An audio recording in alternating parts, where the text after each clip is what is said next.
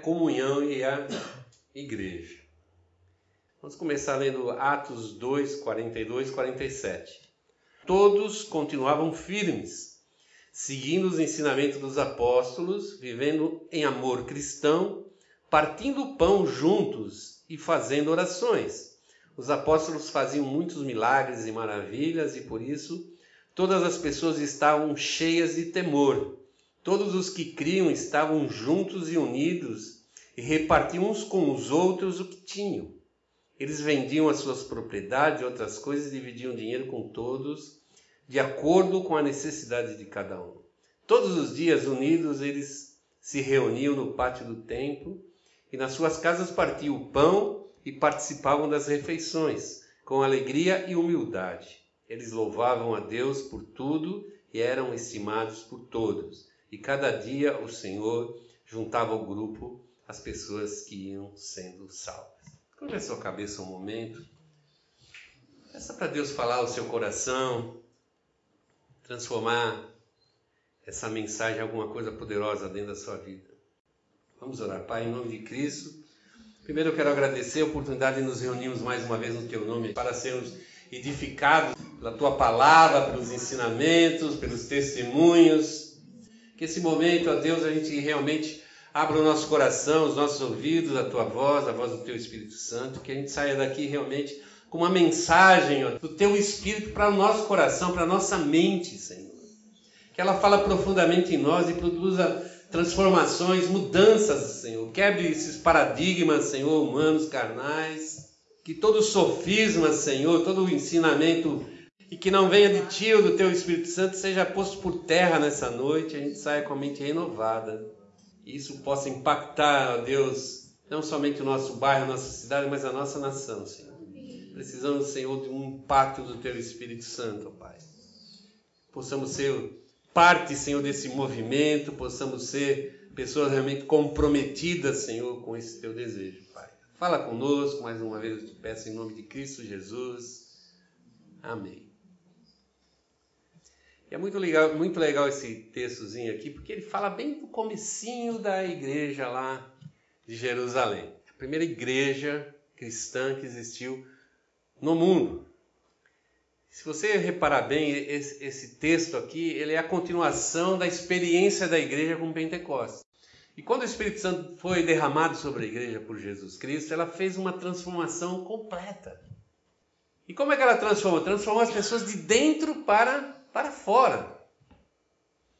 Eu sempre gosto de frisar que a igreja, até a descida do Espírito Santo, era uma igreja humana, carnal, pessoas decididas talvez a servir a Deus ali, dar o seu melhor para Deus, tinham escutado durante mais de três anos a, a proclamação do Evangelho por nada mais, nada menos do que o próprio Senhor Jesus Cristo, tinha, tinha caminhado com Cristo, tinha visto o poder de Deus se manifestando em Cristo, mostrando claramente que Jesus Cristo era aquele que tinha sido prometido por Deus, o Messias.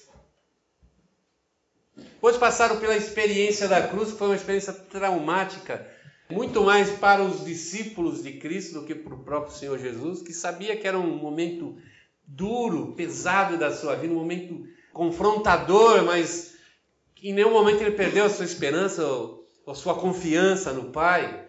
Mas para a igreja aquilo foi demolidor. Os discípulos ali foi uma experiência amarga, triste, um, uma quase, um quase abandono da fé. Mas Jesus, depois ressurreto, ele retorna, ele e traz novamente aquelas pessoas a, sua comunhão e cumpre aquilo que ele tinha já prometido, que derramaria sobre eles o Espírito Santo. E as coisas mudam completamente. E a parte visível dessa mudança, a gente gosta muito de saber que a igreja, a partir daquele momento, começou a fazer sinais e maravilhas. A gente se impressiona e gosta muito desses sinais, desses milagres. E é legal e é bacana, porque esses milagres eles realmente testificam de Jesus Cristo, do poder de Jesus Cristo, do nome de Jesus Cristo. Mas a mudança maior, na minha maneira de ver, foi no caráter, no interior daquelas pessoas. Que a partir de então mudaram o foco da sua própria existência e vida e entenderam que a comunhão entre eles é alguma coisa tão importante quanto proclamarem a mensagem para as pessoas que não conheciam Jesus Cristo. Porque essas pessoas, quando se convertiam, e a gente vê que no começo da igreja foi uma experiência assim tremenda de conversão. Em pouquinho tempo, eram 5 mil pessoas. 5 mil pessoas que foram recebidas numa igreja. Eu fico imaginando, imaginando a dificuldade de quem é líder. Receber muita gente ao mesmo tempo, sem ter pessoas preparadas, talvez, da, da maneira que deveria ser preparada para ser liderança, para poder colocar ordem, vamos dizer assim, na, na, própria comunidade. E a gente viu que passaram por alguns problemas, é lógico que passaram, mas nós vemos uma coerência de testemunho. Isso permitia que as pessoas eram acrescentadas, aquele grupo de pessoas que criam e permaneciam. E edificando a fé no Senhor Jesus Cristo. Que nós ouvimos a mensagem, nos convertemos, nos batizamos e a partir daí então nós somos discipulados. Então, às vezes, a gente dá importância ao ato da conversão. A pessoa se batizou, mas o depois, o discipulado, é muito, mas muito importante. Por quê? É no discipulado que aquela pessoa vai ser modulada, vai ser conformada, vai tomar o formato de um discípulo de Jesus. Então, essa igreja que nós vemos, aquela igreja que, que mantinha né, aquela comunhão profunda, e não era uma comunhão divina, uma reunião do culto, no domingo à noite ou na quinta-feira à noite, bater o cartão e falar: pronto, já fiz minha parte, agora só a semana que vem, graças a Deus, né? Não. Era uma igreja que convivia cotidianamente, diariamente, as suas experiências, sejam elas na área física, material, seja na área espiritual. Eles pensavam de fato como uma só pessoa.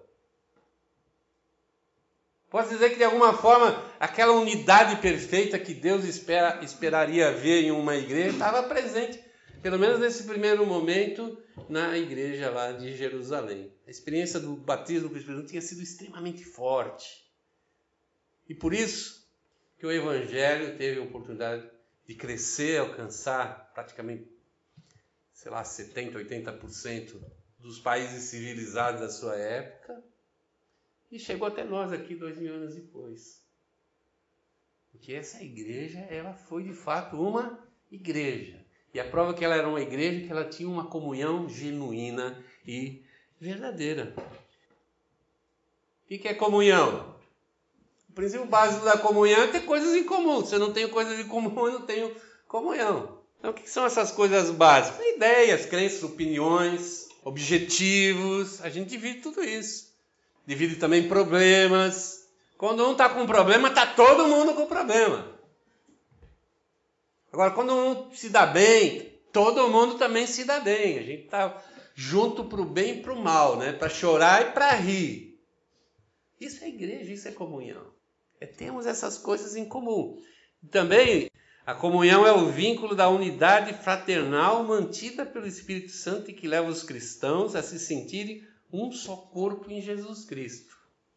Trocando por miúdo, é o vínculo de amor que nos une e nos faz ser uma só pessoa diante de Deus. Somos muitos, temos ideias diferentes, temos às vezes pensamentos diferentes, mas porque temos a mente de Cristo, nós decidimos viver em sinergia, andarmos juntos. Isso é ser igreja. É assim que a igreja tem que ser. Tem uma palavra grega que é usada no Novo Testamento que é koinonia. O que significa koinonia? Traz a ideia de cooperação e relacionamento. Koinonia é a palavra que descreve o que acontecia lá na igreja de Atos. Havia realmente uma cooperação e relacionamento. Quando o Novo Testamento fala de comunhão, ele considera dois tipos de comunhão do cristão. Primeiro, a nossa relação no sentido vertical, que é a nossa relação com Deus. Nós temos que ter intimidade, comunhão com Deus. Eu tenho que ter coisas comuns com meu Senhor. Você quer ter comunhão com Deus, você passa obrigatoriamente pela comunhão com Jesus Cristo. Ninguém pode chegar a Deus sem Jesus Cristo. Ele mesmo deixou extremamente claro isso aí quando disse: Eu sou o caminho, a verdade e a vida, e que ninguém vem ao Pai senão por mim. Nós temos que passar por Jesus Cristo para chegar ao Pai. Então não há ninguém que agrade a Deus o suficiente para ter portas abertas, chegar na presença de Deus lá e falar, ó, oh, tô aqui. Opa, chega aí, portas abertas, né? Nós entramos na presença de Deus porque nós temos Cristo como Senhor da nossa vida. Então, nós temos que cuidar da nossa relação com Jesus. Nós temos que ter um nosso momento devocional, nosso, não é que alguém me obrigue. Não, é porque eu desejo, eu quero ter comunhão com Deus. Eu quero me sentir parte de alguma coisa maior na minha vida. Não é só nascer, crescer, se preparar para a vida, ganhar dinheiro, ficar rico, casar, ter filho, ficar velho, aí morre e acabou a vida aí. Não, tem um propósito maior de vida que foi dado por Cristo Jesus. Que é fazer parte desse projeto de Deus de evangelizar o mundo inteiro, levar a mensagem de Cristo Jesus. Mas também nós temos, no sentido de, de, de comunhão, sentido horizontal, que é comunhão com as pessoas. Quem tem comunhão com Jesus Cristo, obrigatoriamente tem comunhão com a igreja de Cristo. E o que é a igreja? Pessoas. Então, quando eu participo de reuniões da igreja, simplesmente porque eu vou lá numa reunião, tenho comunhão com pessoas. Eu tenho comunhão com pessoas quando eu vivo o dia a dia das pessoas. Quando eu mesmo lotado de dificuldades e problemas, lembro que alguém também tem um problema e precisa de uma palavra, precisa de um conforto, precisa de um apoio. Igreja é lugar de nós darmos, oferecermos, doarmos. E não um lugar para nós recebermos. Não é isso. Logicamente nós acabamos recebendo também. Que quem dá, recebe. No momento certo, talvez não agora, nesse momento, um dia você vai receber muito mais do que você deu. Quando a gente realmente se dispõe a ser o que Deus quer que nós sejamos, doadores da graça, da misericórdia, do amor. Pessoas estão dispostas a sair lá do seu lugar, da sua casa, do seu sofá, da sua cama, mesmo no frio, na chuva, e ao, ao encontro de alguém para dar um abraço apenas às vezes. Porque não tem nem muito o que falar naquela situação. Mas ele vai lá, ele quer estar presente, ele quer que a pessoa sinta o calor de alguém e se sinta confortável. Então, eu não posso fazer diferença ou distinção de nenhum desses dois caminhos da minha comunhão. Eu não posso ter comunhão com a igreja se eu não tiver comunhão com o Senhor, tabela com Deus, e também não posso ter comunhão, comunhão com o Senhor e não ter comunhão com a igreja de Cristo. Aí entra o desafio. Viver em comunhão é um desafio. Por quê? Porque nós somos pessoas, via de regra, estamos sendo tratados pelo Espírito Santo, mas somos egoístas. Numa sociedade humanista que se esqueceu de Deus e colocou como Deus desse mundo o próprio homem, é assim que Satanás gosta que, que a sociedade pense, né? que o homem é a coisa mais importante do universo. Então, se a gente juntar nosso caráter egoísta do velho homem com esse modelo humanista da sociedade, nós achamos que tudo gira ao nosso redor, a nossa vontade. As coisas têm que ser do meu jeito, então eu estou fora. Nesses anos que eu tenho vivido dentro da igreja, tenho visto cada discrepância entre o que a pessoa fala e a atitude. Que falar é fácil. Viver comunhão precisa de atitude, precisa de amor, precisa de graça, precisa de muito perdão. O ser humano ele não quer mudar nunca. O que ele puder não mudar na sua vida, ele não muda. Ele quer sempre ficar naquela toalhinha. Só que quando a gente se converte, as coisas têm que mudar, elas precisam mudar, porque a nossa comunhão de, depende das mudanças da nossa vida. Porque eu espero muito que os outros mudem, mas eu mesmo gostaria de não mudar absolutamente nada. E a gente não percebe que o Espírito Santo está sempre dizendo assim: quem tem que mudar é você. Independente dos outros mudarem ou não mudarem, você precisa mudar. Porque viver em comunhão é, é, é esse, essa necessidade de a gente estar todos os dias nos revendo como pessoa, para poder andar juntamente com uma outra pessoa completamente diferente, já é difícil. Agora você imagina 30, 50, 200, mil, sei lá. igreja de milhares de membros, a dificuldade que é de se caminhar junto. Quero ler um texto para vocês que está em Efésios 4, que diz assim: Por isso eu, é Paulo falando, tá? Por isso eu que estou preso porque sirvo ao Senhor Jesus Cristo, peço a vocês que vivam de uma maneira que estejam de acordo com o que Deus quis quando chamou vocês. Sejam sempre humildes, delicados e pacientes, suportando uns aos outros com amor. Façam tudo para conservar, por meio da paz que une vocês, a união que o Espírito dá. Há um só corpo e um só Espírito e uma só esperança para a qual Deus chamou vocês. Há um só Senhor, uma só fé e um só batismo. E há somente um Deus e Pai de todos, que é o Senhor de todos, que age por meio de todos e está em todos. Porém, cada um de nós recebeu um dom especial de acordo com o que Cristo deu. Esse texto de, é, de Paulo aos Efésios significa que muito provavelmente eles tinham problema de comunhão. Se você pegar praticamente todas as cartas de Paulo, em algum momento vai surgir um problema de comunhão, até porque essas cartas foram escritas para resolver problemas. Então não estranhe, fala, pô, Paulo tinha um monte de problema, lógico. Mas foi importante Paulo escrever essas coisas porque servem para nós. Primeiro para mostrar que nenhuma igreja é diferente de, nenhum, de nenhuma outra.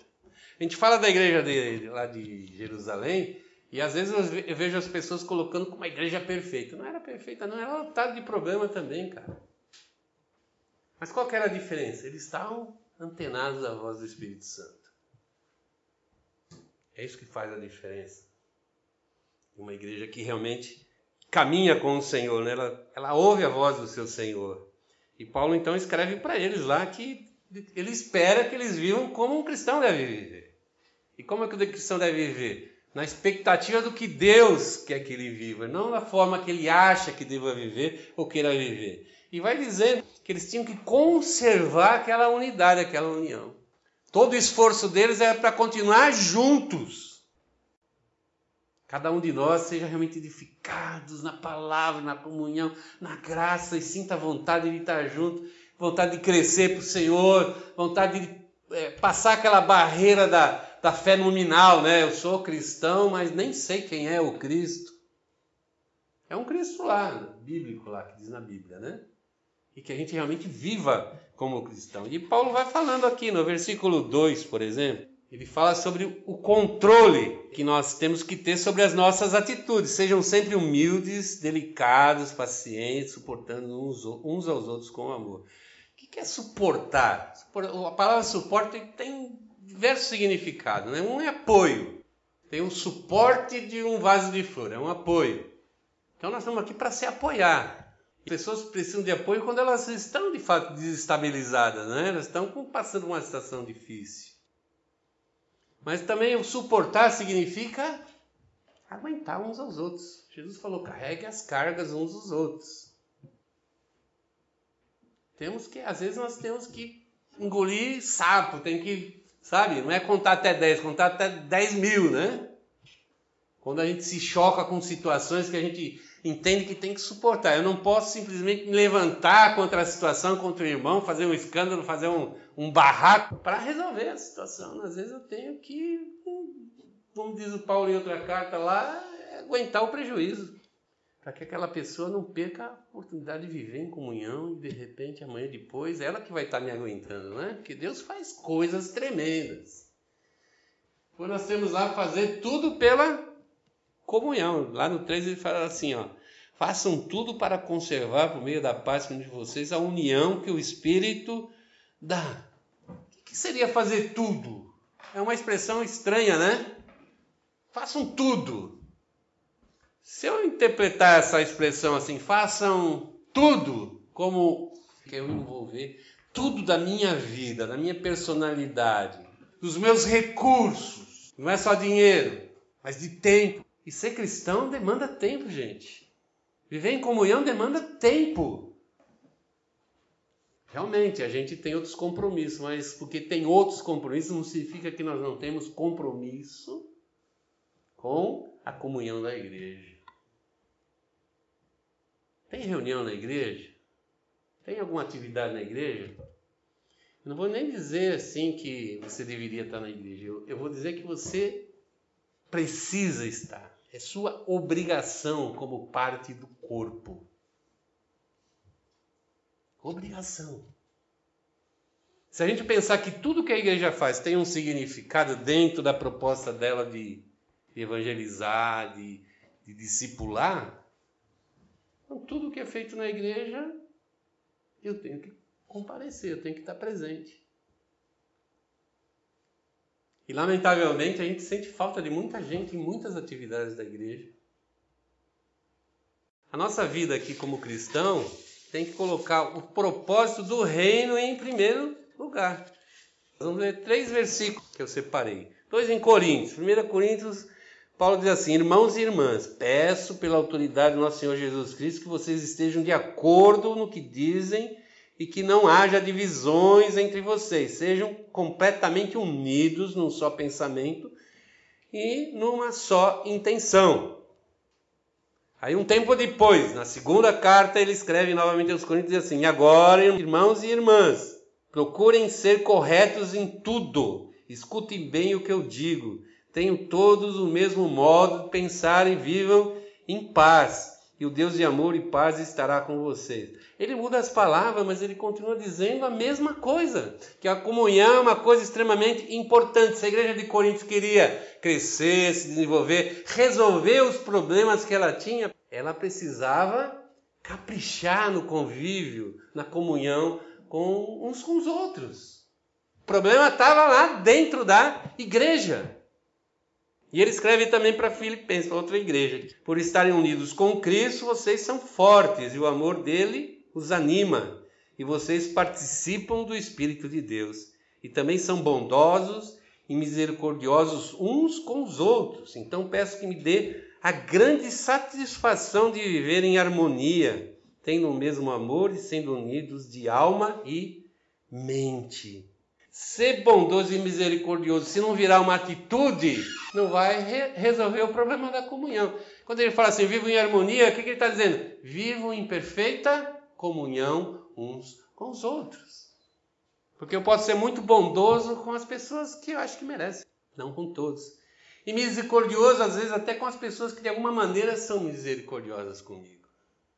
É fácil amar quem ama a gente, abraçar quem abraça a gente. Agora, quando a pessoa sai um pouco do nosso foco ali, a gente fala, cara, né? É um sacrifício, mas vale a pena pagar o sacrifício. Porque é assim que o Espírito Santo que está em nós, ele deseja que as coisas aconteçam. A igreja também tem que buscar a unidade doutrinária. A igreja, obrigatoriamente, ela precisa ter uma doutrina. E essa doutrina tem que ser compactuada entre todos. Ele diz aqui: há um só corpo, um só espírito, uma só esperança para que Deus chamou vocês, há um só Senhor, uma só fé, um só batismo.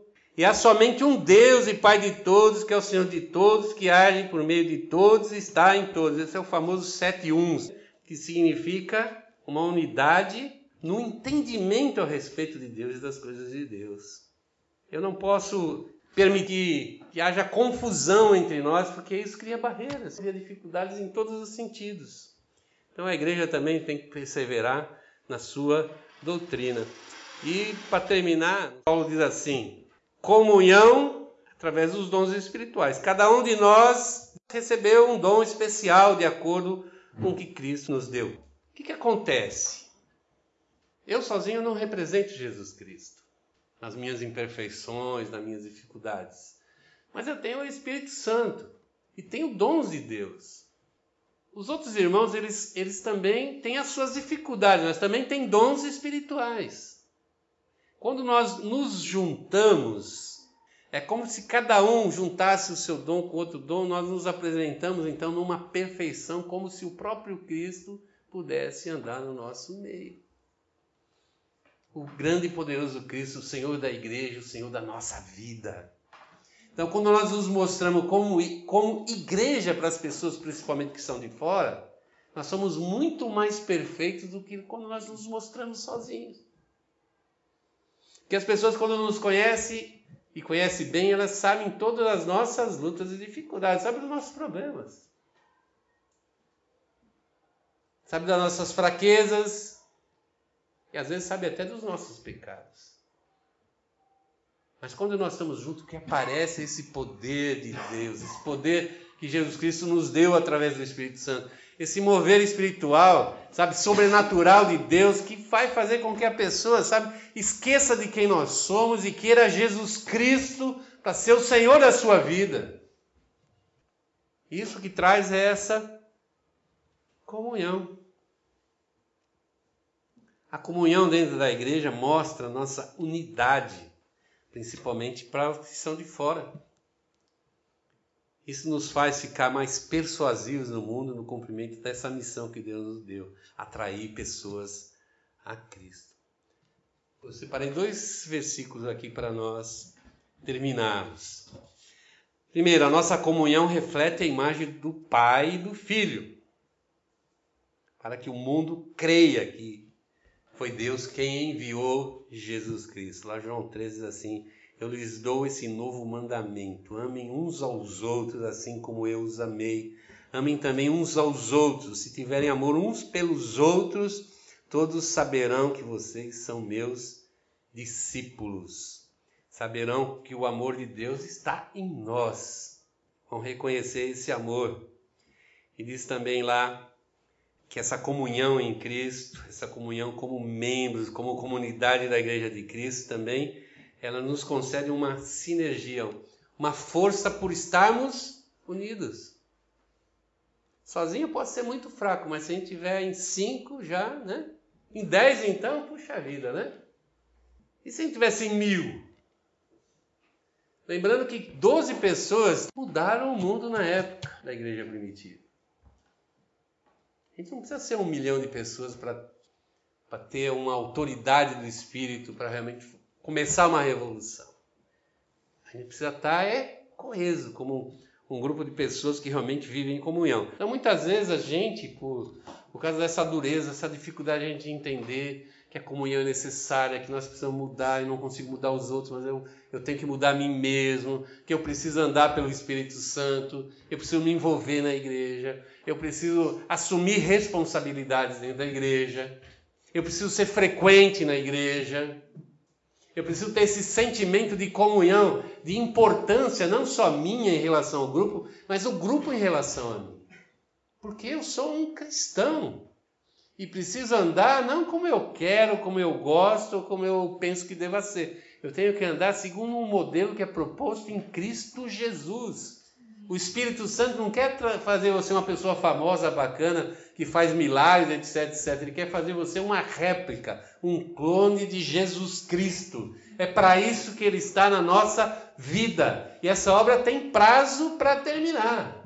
E o dia que terminar, nós vamos ter que prestar contas ao nosso Senhor do que nós fizemos com a nossa vida, com o nosso tempo, com nossos recursos como nós vivemos como servos de Deus nesse mundo. Que Deus nos ajude. Fique de pé, nós vamos orar.